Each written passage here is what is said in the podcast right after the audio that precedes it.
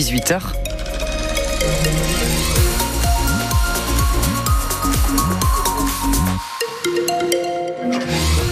Un mot sur vos conditions de circulation dans le département. Sur les autoroutes de l'Hérault, rien à signaler, ça roule plutôt pas mal. En revanche, pour accéder à l'agglomération Montpellier-Rennes, c'est très compliqué.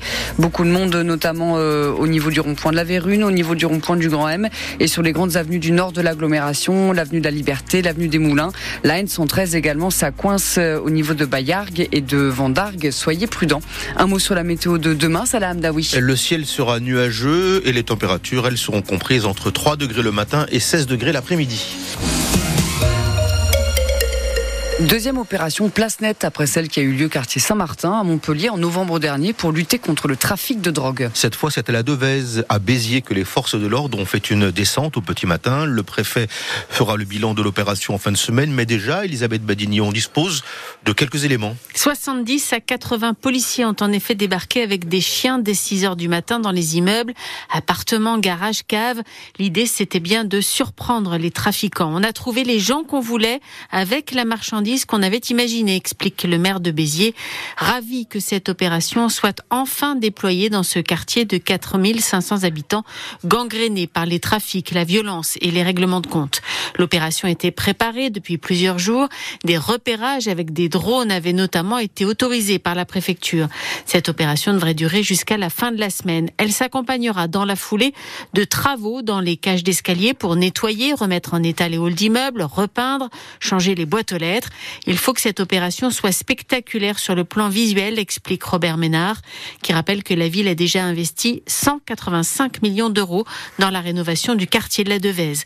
Le maire qui promet aussi l'expulsion systématique des familles logées en HLM dès lors qu'elles sont impliquées dans du trafic de drogue, comme ça se fait déjà à Montpellier. Et à Béziers, toujours pratiquement aucun cours aujourd'hui au collège Ladulag. Les profs ont exercé leur droit de retrait à partir de 10 heures suite à une intrusion dans l'établissement adultes qui ont escaladé le portail. Une élève et une surveillante ont été euh, frappées. Les enseignants dénoncent des problèmes de sécurité récurrents dans leur collège. Ils ne savent pas encore s'ils vont reprendre le travail demain. Près de 200 personnes non enseignantes de l'université de Montpellier rassemblées devant le conseil d'administration Triolet en début d'après-midi. Des bibliothécaires, ingénieurs, professionnels de santé qui refusent de se voir supprimer des jours de congé. Il est question de deux semaines par an, voire trois.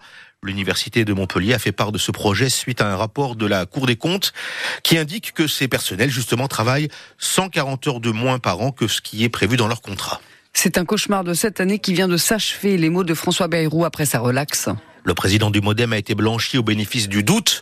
Aujourd'hui, dans l'affaire des assistants parlementaires du Modem, en fait, le tribunal n'a pas pu prouver, Mathilde Lemaire, que le maire de Pau était au courant de ces malversations.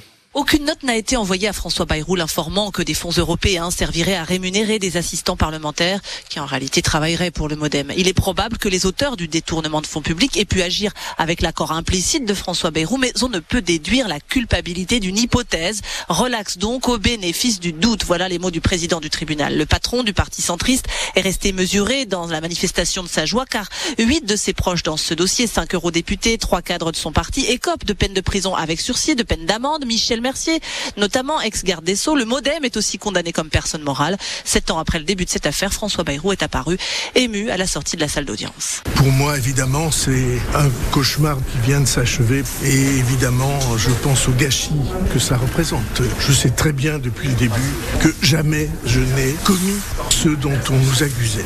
Jamais. Est-ce que j'ouvre la voie pour de nouvelles responsabilités Écoutez, on va attendre quelques minutes, quelques heures pour réfléchir à cet avenir. Moi, ce qui m'intéresse, c'est l'engagement et les missions. Les deux procureurs au procès avaient demandé la condamnation de François Bayrou à 30 mois de prison avec sursis. Le parquet pourrait donc faire appel de la décision.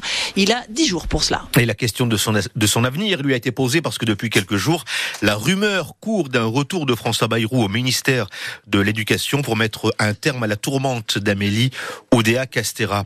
L'association Vélocité a remarqué un manque sur le tracé de la ligne 5 du tramway À Montpellier, il n'est pas prévu de piste cyclable en bas du boulevard Clémenceau. Et c'est d'autant plus inquiétant, selon Vélocité, que 3000 vélos y passent chaque jour en moyenne. Ce sont les chiffres 2022. Le risque étant de rouler sur les voies du tram, ce qui peut être dangereux.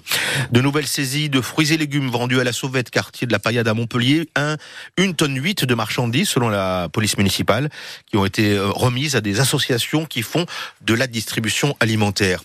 À suivre 100% Paillade, euh, l'émission foot de France Bleu Héros. La défaite de Montpellier contre Rennes en championnat et le huitième de finale de la Coupe de France contre Nice mercredi à la Mosson.